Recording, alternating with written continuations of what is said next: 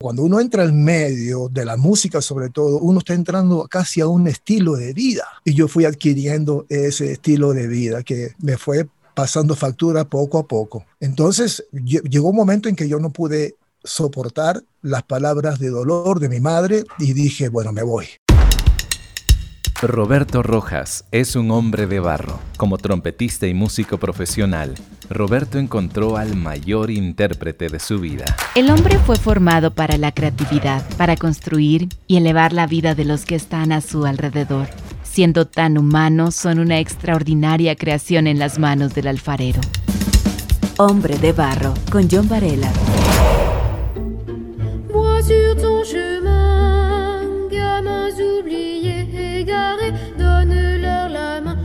En la película Los Coristas, o también conocida como Los Chicos del Coro, Clement Matthew, profesor de música, empieza a trabajar como vigilante en un internado de reeducación de menores. Esto ocurre en 1949, tras la Guerra Mundial y en una Francia llena de conflictos sociales y también de pobreza. En este internado el profesor Matthew encuentra niños huérfanos de guerra y otros de familias precarias. En sus esfuerzos por acercarse a ellos, encontrar empatía con estos estudiantes, el maestro descubre que la música atrae de manera poderosa el interés de los alumnos y se entrega a la tarea de familiarizarlos con lo atractivo del canto, al tiempo que va transformando sus vidas para siempre.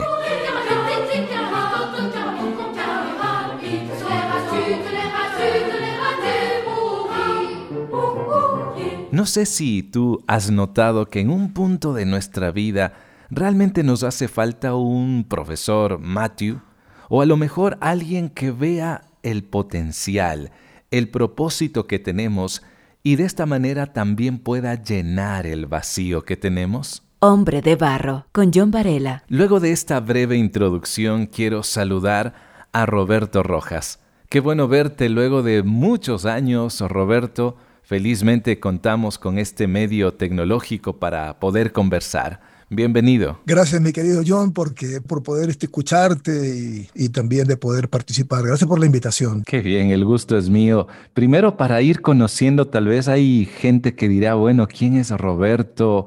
¿Dónde naces y cómo fue tu niñez, Roberto? Bueno, nací en la ciudad o en el distrito de Magdalena del Mar, uno de los tantos distritos de Perú, de Lima, perdón, en Lima, Perú. Soy el último de cinco hermanos. Nací eh, en un hogar eh, bien formado, creo que tuve una infancia buena, muy, muy feliz, rodeado de mucha música, rodeado de, de los juegos del barrio, de los amigos, de la infancia. Roberto, parte de tu infancia ya venía envasado, por así decirlo, la música en, en ti, porque mi pregunta es, ¿cómo llegó el gusto por la música? Bueno, sí, sí, soy músico de profesión y también de estudios. Mira, creo que Dios le ha a uno ataviado de todo lo que necesita en la vida para sus propósitos. Creo que esta es una de las cosas que Dios eh, puso en, mi, en mi vida.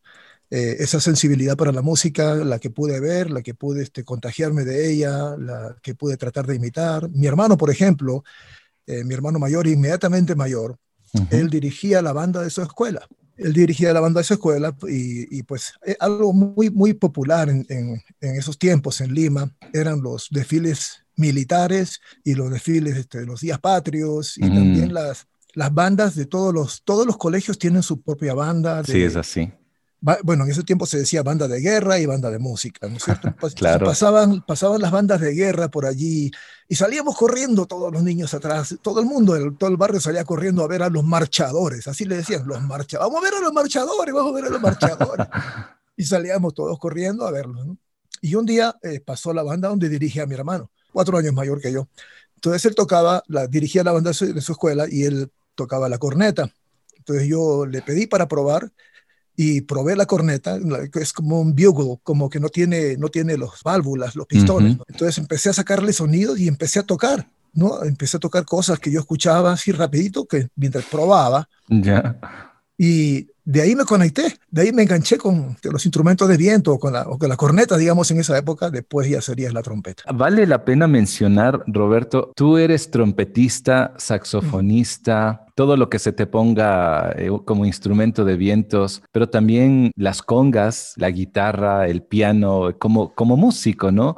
Ahora, Roberto, ¿desde qué edad empiezas a tocar profesionalmente? Mi primera experiencia, diría yo, uh, profesional, porque me pagaron por eso, ¿no? Fue creo que a los 13 años. Yo estaba en la escuela, en, perdón, en el colegio, ya estaba en secundaria, y yo siempre llevaba a mi casa la trompeta. No, la trompeta del colegio me la llevaba a la casa y practicaba ahí en la casa y, la y estudiaba y practicaba.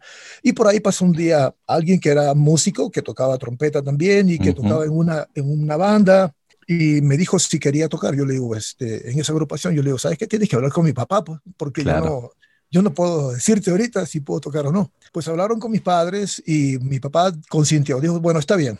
Pero mi papá no sabía lo que iba a pasar después, ni idea. Ni tú tampoco. ni tan peor yo.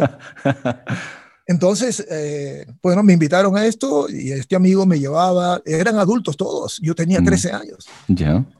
Y, bueno, empecé a ensayar con ellos, ensayamos, ensayamos un show bien bonito, yo no sabía dónde, me decían en el Embassy, vamos a tocar en el Embassy, vamos a tocar. Y después me entero de que el Embassy era un lugar muy chévere, de mucha categoría, donde habían shows para adultos. Oh. Entonces este, yo fui a, este, a, este, show y ahí me quedé traumado porque pues estaba viendo cosas de 13 años para ver uno de 21 años.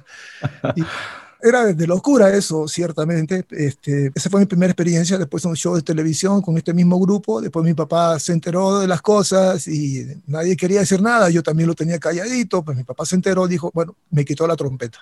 Ya, para ese entonces ya tenía mi, mi, primera trompeta, que era mi papá, la que me había regalado. Pues me dijo, no, ya se acabó esto y te quedas ahí te dedicas a tus estudios. Bueno, yo seguí estudiando, pero seguí tocando en la banda de la escuela, de, perdón, del colegio. Ah, de allí, pues, eh, hasta cuando terminé la secundaria, ahí empecé a tocar con bandas de, de salsa mayormente, eh, otras, unas cuantas, una que otra banda de rock por ahí con que tenían vientos y pues eso fue, ¿no? Yo eh, toqué en varios grupos de Lima eh, que eran bien conocidos, pues quizás no tenga mucho sentido el decir ahorita nombres porque ah, ¿quién va a recordar esos nombres ahorita? que quizás yo hasta a duras penas puedo recordarlos, imagínate las personas que no conocen esto. Pero bueno, unas eran, por ejemplo, Hit para el Latino, mm. otra banda fue Pedro Miguel y su Maracaibo, bandas que hacían giras por todo el Perú y también fuera, fuera del Perú. Hombre de barro. Originalidad en sus manos. Dentro de todo lo que tú me estás contando, te fuiste formando, estudiando a la vez también. Pero si tú podías seguir con tu carrera musical en el Perú, que iba bastante bien, ¿Por qué el motivo de moverte del Perú al Ecuador? Hay una cosa, John, que a veces uno no calcula. Por ejemplo, tú puedes entrar a, un medio. Cuando tú entras a un medio, tú te vas haciendo parte de ese medio y vas adquiriendo todas las cosas que tienen que ver con ese medio. A veces hasta usas las mismas palabras que la gente usa en ese medio. Por ejemplo, cuando uno entra al medio de la música sobre todo, uno no solamente está entrando a un medio musical, uno está entrando casi a un estilo de vida. Y si tú no estás completamente formado como para poder procesar esas cosas, te vas haciendo parte de ese estilo de vida y vas adquiriendo el estilo de vida de mucha gente que está alrededor, incluso gente que tú admiras como, como profesionales. Claro. Y yo fui adquiriendo ese estilo de vida que me fue pasando factura poco a poco. Cuando me di cuenta, mis valores morales estaban hechos pedazos, estaban tirados por el suelo, estaba metido en drogas a fondo, estaba viviendo un estilo de vida horrible, horrible, que jamás yo pensé que yo podía, en el cual podía caer. La motivación obviamente para un músico es seguir creciendo, formar parte de grandes bandas, eh, seguir también eh, recibiendo una paga, porque creo que eso es eh, digno, por así decirlo. Pero, pero aún viendo el estilo de vida que tú sabías que estaba afectándote, ¿por qué no salir? Porque uno podría decir, ok, esto me está afectando y, salgo, pero en tu caso, ¿qué te detenía? John, es muy fácil decir, y yo lo decía siempre, hoy día es mi último día, mañana dejo, mañana lo dejo todo, mañana dejo todo. Nunca llegó ese día. Entonces, siempre uno empieza a encontrar justificaciones. Hasta hoy día me drogo, no más. Y al día siguiente volvía a repetir la misma historia. Un ciclo vicioso. Exacto. Entonces, hasta que tú no tienes realmente un encuentro transformador, no tienes las herramientas para poder hacerle frente. Yo decía eso, entonces, en medio de toda esa situación, de todo ese estilo de vida, mi madre, que tiene una eh, participación muy grande aquí en esta historia, ella me dijo en un momento, eh, pues hijo, no te voto de la casa, me dijo, yo no quiero que te vayas de la casa, pero tienes que salir de, este, de esta ciudad, tienes que salir de este medio, eh, con los amigos que tú estás ahorita este, frecuentando, con todo tu, eh, el medio en el que estás metido, con todas las cosas, con el vicio que te tiene mal y, y, todo el dinero que te ganas tú y todo te lo, te lo gastas en drogas, vete de acá. Lo mejor que te puede pasar es que te vayas de aquí. Entonces llegó un momento en que yo no pude soportar las palabras de dolor de mi madre y dije, bueno, me voy. Hmm. Me voy. Agarré mis cuatro tereques, como se dice en Ecuador, y agarré mi trompeta y me fui. Salí rumbo norte. Y el primer país que encontré fue Ecuador. En esta parte de esta historia, realmente Ecuador era el peor país que yo podía visitar. Cuéntame, ¿tan mal fuiste recibido? ¿Por qué lo dices? ¿Por qué? Porque estaba, era, había una, eh, lo puedo decir con libertad, pero tengo, un amor profundo por el Ecuador, inmenso, pero vivíamos en una época posguerra que duró muchos años y donde había este, mucho odio por el extranjero, especialmente por el peruano. Claro. Y yo realmente no era el mejor país para mí para vivir, pero yo estaba allí y yo no entendía por qué tenía que aguantar todas las cosas que me pasaban ahí, pero allí decidí quedarme. Y muchas, muchas cosas ahora tienen sentido, pero antes, en el momento que uno las pasa, no tenían sentido. Ahora bien, a pesar de la situación que viviste en ese momento como extranjero, ¿qué cosas importantes sucedieron en tu vida? En el Ecuador, pues, pues sucedieron las cosas más importantes de mi vida. Una, y esto, Dios es un Dios sabio. Y Dios, Dios sabía lo que yo necesitaba. Este hombre necesita una mujer, primero que nada. en medio de eso, pues conocí a Marilyn. Tu esposa. Sí, tenemos 43 años de casado. increíble. Mira, si yo vivía mal, en, metido en todas las cosas feas del estilo de vida de un músico bohemio y de, drogas y todo eso en Lima, pues en Ecuador fue peor porque, porque ya no tenía mamá que me podía decir uh. algo, ya no tenía caso, no tenía quien responderle, era, vivía mi vida solo. Tenía unos, creo que 22, 23 años. Fue peor. Cuando, eh, cuando sucede, eh, digamos, en medio de toda esta situación, llegan dos personas a, a, a buscarme a la, casa de donde yo vivía, allá en, en, Guayaquil, porque yo vivía en Guayaquil. Eh, primero pasé por Machala y después me quedé en Guayaquil. Bueno, entonces en Guayaquil llegan dos personas. Este, llega un campeón, un ex campeón sudamericano de, de lucha libre, este, de Esmeraldas, era una, como, dicen allá en, en, Esmeraldas, era una lapa, era una cosa inmensa, era un monstruo. Un, armario. Eh, y, y, llega también este, un hombre pequeñito que era el dueño de la orquesta. Van a buscarme y me preguntan, bueno, aquí viven, sí, aquí hay músicos, pero, pero ellos están de viaje. Y, este, y él había ya estado buscando otros músicos colombianos allá en, en Guayaquil, pero también no estaban disponibles. Y entonces me dice, ¿y usted es músico? Yo le digo, sí, yo soy músico también. Y lo queda, se queda mirando con este hombre grandote, no le dice, oye, más que, más que sea, llevémonos a este.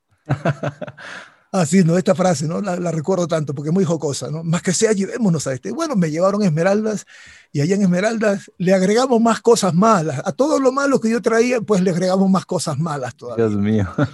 Entonces, pero, bendito Dios, Él tenía en sus planes, eh, porque nada lo iniciamos nosotros, Dios inicia todo. Entonces, eh, allí tenía yo eh, un encuentro con la que sería mi esposa por el resto de mi vida. Hombre de Barro lo puedes escuchar en www.radiohcjb.org y por Spotify. Y entonces cuando la conozco a Marilyn, empiezo yo ya a tratar de vivir a escondidas de ella y a escondidas de todo el mundo, tratando de vivir una vida pues más o menos decente. Ya. ¿No? Y eh, eh, pues en medio de todo eso fui dejando muchas cosas, fui dejando muchas cosas, este, trataba de ser del héroe de mi esposa, ¿no? El caballero, mm. el, que tenía la armadura, y me explico, ¿no? Este, pero todo eso era pura basura, porque en realidad no había un cambio profundo. no había sucedido nada en mi vida. Bueno, conozco a Marilyn, tuvimos nuestro hogar, eh, vinieron los hijos y nos fuimos a Quito. Allí en Quito ocurre la segunda cosa, que son de las cosas, de las dos cosas más importantes de mi vida que han ocurrido ahí. Allí, este, pues yo, como tú acabas de decir, ¿no? Pues uno, uno quiere aprender, uno quiere este, mejorar como músico, uno quiere este, pues surgir y cosas por el estilo. Cuando aparecía un buen músico, generalmente eran músicos americanos los que pasaban por ahí, a veces en la orquesta sinfónica, yo empecé a, a, tocar allí ya un poco más, este, pues estudiado, eh, aunque siempre fui un autodidacta, empecé a, a, conocer más de la, de la, música, pues me juntaba gente que sabía, no existía el YouTube, ahí no podías aprender nada todavía. Eso es cierto. Entonces, ¿qué es lo que lograba uno este, aprender? Por las relaciones con la gente. Entonces, me mm. relacionaba con todo el mundo, trataba en medio de las limitaciones de ser peruano siempre. Con eso, pues, eh, me llamaban para grabaciones, empecé a tener mucho más este, presencia eh, profesional allí en, en Quito. Y así fue que un día me contactaron para tocar con la orquesta y el coro Voz Andes. Wow en uno de esos conciertos que ellos tenían antes. Antes tenían conciertos que eran conciertos para los donantes. Venía mucha gente, visitantes de Estados Unidos, llegaba a Quito y eran, este, pues todos, ah, vivían aquí, pues eran americanos, llegaban allá que eran personas que apoyaban el ministerio de HCJB. Y bueno, hacían un concierto para ellos. Y, el primer trompeta de la orquesta, pues este, no estaba, estaba de viaje en esos días. Me, me contactaron por medio de Hernán, Hernán Martínez, si lo conocen. Me contactan y yo fui a tocar ahí. Claro que lo recuerdo, Hernán Martínez, eh, percusionista, también baterista y además productor de la radio HCJB, donde actualmente yo me desempeño. Él, él y otro amigo que era cantante de una orquesta bien conocida allá de, de Quito, pues me habían estado testificando. Yo trabajaba en esos días en el Hotel Quito y bueno, fui a tocar y después del concierto, yo escuché pues testificar a estos amigos, a este eh, pastor que estuvo testificando ahí dando su testimonio con Hernán y conociendo un poco de su historia. Luego del concierto, este camino a casa, ahí me invitan a conocer a Jesucristo y era a mí como oh, mi Señor y Salvador. Yo, a eso era lo que yo estaba mm. necesitando. Esa era, para mí, son de las dos cosas más importantes que Dios tenía planeado para mí en Ecuador. Y este, después de eso, pues eh, empecé a involucrarme, involucrarme en las cosas de la iglesia, me empiezan a, invitar, a tocar, a participar también de, eh, de conciertos con el coro Voz Andes, ya cada vez más, eh, pero la primera trompeta de la orquesta casi como que siempre estaba presente yo ahí en esos conciertos. Y bueno, recuerdo como anécdota un día, mientras tocaba, yo decía, yo voy a estar ahí, yo voy a estar ahí. me refería al podio del director. Como director. Sí, yo voy a estar ahí, yo voy a estar ahí. Mm. Y, así, ese día llegó, pues después estuve ya este, dirigiendo. ¿no? Qué significativo todo lo que me cuentas, eh, Roberto. Y es que haber llegado desde Lima con el alma quebrada y conocer a tu esposa y sobre todo descubrir el verdadero amor y aquella esperanza que le ofrece únicamente Dios. Exacto. Eh, pero me gustaría hacer un paréntesis para poner un poquito en contexto. ¿Qué te parece? Tú hiciste referencia al coro y orquesta Voz Andes. Este evento se lo realizaba ya hace varios años atrás, a finales de noviembre o inicios de diciembre, para dar una serenata a la ciudad de Quito por su fundación y además se combinaba otro evento, la Fundación de Quito, como lo mencioné, junto para celebrar la Navidad. Y bien, Roberto, para continuar con tu historia, quiero preguntarte, en medio de todos los cambios eh, muy valiosos que tú me indicas, ¿la música también cobra de pronto algún nuevo sentido en tu vida? John, creo que uno eh, realmente creo que hay que estar en cierto momento de la vida para poder interpretar muchas cosas del pasado. Cuando uno empieza a ver las cosas en perspectiva, eh, realmente empieza a darle el valor adecuado en la vida. Eh, no lo digo porque yo ya me sienta que estoy este, en lo último de mi, no, de mi trajinar o de mi caminar, para nada. Yo veo la música como una herramienta. Ya. Si yo hago de la música mi meta en sí en la vida, pues yo creo que no le di al blanco. Mm. Fracasé. Probablemente consiga muchas cosas en la música, pues muchas cosas, mucha gente me conocía en esa época, quizás ahora estoy fuera del medio, ya no me conocen. Las generaciones de músicos nuevos quizás han escuchado un poquito hablar de mí, pero pero ya no, ya no soy parte de un medio que, ni tampoco nunca traté de agarrarme del medio como que este, y, perpetuarme allí, no para nada, porque yo siempre he pensado que los momentos son eh, temporales, son transiciones para otras cosas, para otros momentos que Dios tiene preparado. Entonces ahora la música realmente es una herramienta, no es el fin en sí misma, la música, sino que es una herramienta. ¿De qué me sirve esta herramienta? Para poder hacer a través de la música que mucha gente pueda conocer de Cristo. Como una herramienta de adoración, también es una herramienta de adoración, ¿no?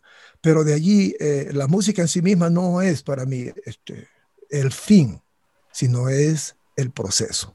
Claro. No, es una herramienta para el fin. Hombre de barro, con John Varela. Y este cambio obviamente también significó eh, un referente para muchos otros músicos en el medio donde tú te rodeabas y que empezaron a ver esos cambios. Eh, tú fuiste director en, algunos, en algunas orquestas y también quisiera que me corrijas si estoy equivocado o no. Fuiste músico, pero también director de aquel famoso eh, festival llamado La OTI, ¿no es así? Sí, pues participé como director también eh, de algunos cantantes, eh, participé como el primer trompeta de la, de la orquesta, también participé como arreglista en, en algunos festivales este, de estos de la OTI. Sí, correcto, sí, experiencias muy lindas, la verdad, pero otra vez, ¿no? Que, que, que son, son momentos que uno debe usar la música como herramienta. ¿Para qué? Para alcanzar a otra gente. Por ejemplo, como herramienta, si es que a veces me preguntaban a mí, porque yo recuerdo que acompañaba también a este, shows de artistas que llegaban de, del extranjero, llegaban a Ecuador, y lo buscaban a uno para acompañarlos, ¿no? yo tocaba con, con estos. Y pues me preguntaban algunos, oye, ¿cómo haces? Este, me preguntaban algunos músicos, eh, compañeros ¿no? de Atril que estaban ahí cerca a mí, me preguntaban, ¿cómo haces? Y entonces ese era un momento para, para, para, para explayarme, ¿no? para hablar, para llenarme la boca de alabanza de Dios, ¿no? porque Dios es bueno. Ahora, Dios es bueno con todo el mundo, no es que es bueno conmigo y malo contigo, ¿no? sino que simplemente eh, lo que Dios me ha dado, pues eso lo comparto. Es verdad. Y, hablaba de las cosas, de poder tocar un instrumento, poder tocar otro instrumento y cosas así, ¿no? Qué bien. Roberto, ahora, ¿en qué estás trabajando? La música no se desprende de uno, pero también hay cambios muchas veces de, labores, ¿no? Eh, ¿Qué estás haciendo actualmente? Eh, lo, dijiste correctamente. Mira, yo siempre seré músico. Soy músico y toda la vida seré músico. Solamente cambian mis prioridades. Mm. Es todo. El llamado de Dios a levantar una iglesia, a, plantar una iglesia aquí con Marilyn, aquí en la ciudad de Denver, Colorado, eh, pues este, eso es nuestro enfoque. ¿Sigo tocando? Sí, claro que sigo tocando. Eh, de pronto por ahí todavía sigo grabando porque hay, hay personas de Ecuador, que productores que siguen insistiendo en que yo les, les, grabe este, los vientos de sus canciones, pues yo ya regañadientes a veces lo hago, pero lo hago porque a veces no hay tiempo, ¿no? Entonces, este, eh, pues lo hago, sigo siendo músico, sigo arreglando, sigo escribiendo. me divierte mucho, la verdad, tocar instrumentos pero mi enfoque ahora, mi prioridad es eh, levantar una iglesia, ¿no? Plantar, una, mm. iglesia, plantar una iglesia. Alguien se podría preguntar, ¿cómo fue esa transición? O sea, de toda la historia que tú nos cuentas de ser músico, de tocar en varios festivales con, con otros cantantes internacionales, ¿cómo fue ese cambio para ti, tu esposa, de ya no tocar un instrumento, sino tocar vidas desde otra plataforma, si se puede usar esa palabra? Yo creo, creo que en realidad no existe ninguna transición. Ya. Porque todas estas cosas son parte de tu vida. Cuando son parte de tu vida de una manera natural, tú vas a compartir con, con todo el mundo. No es que yo dejo de ser esto ahora para hacer esto.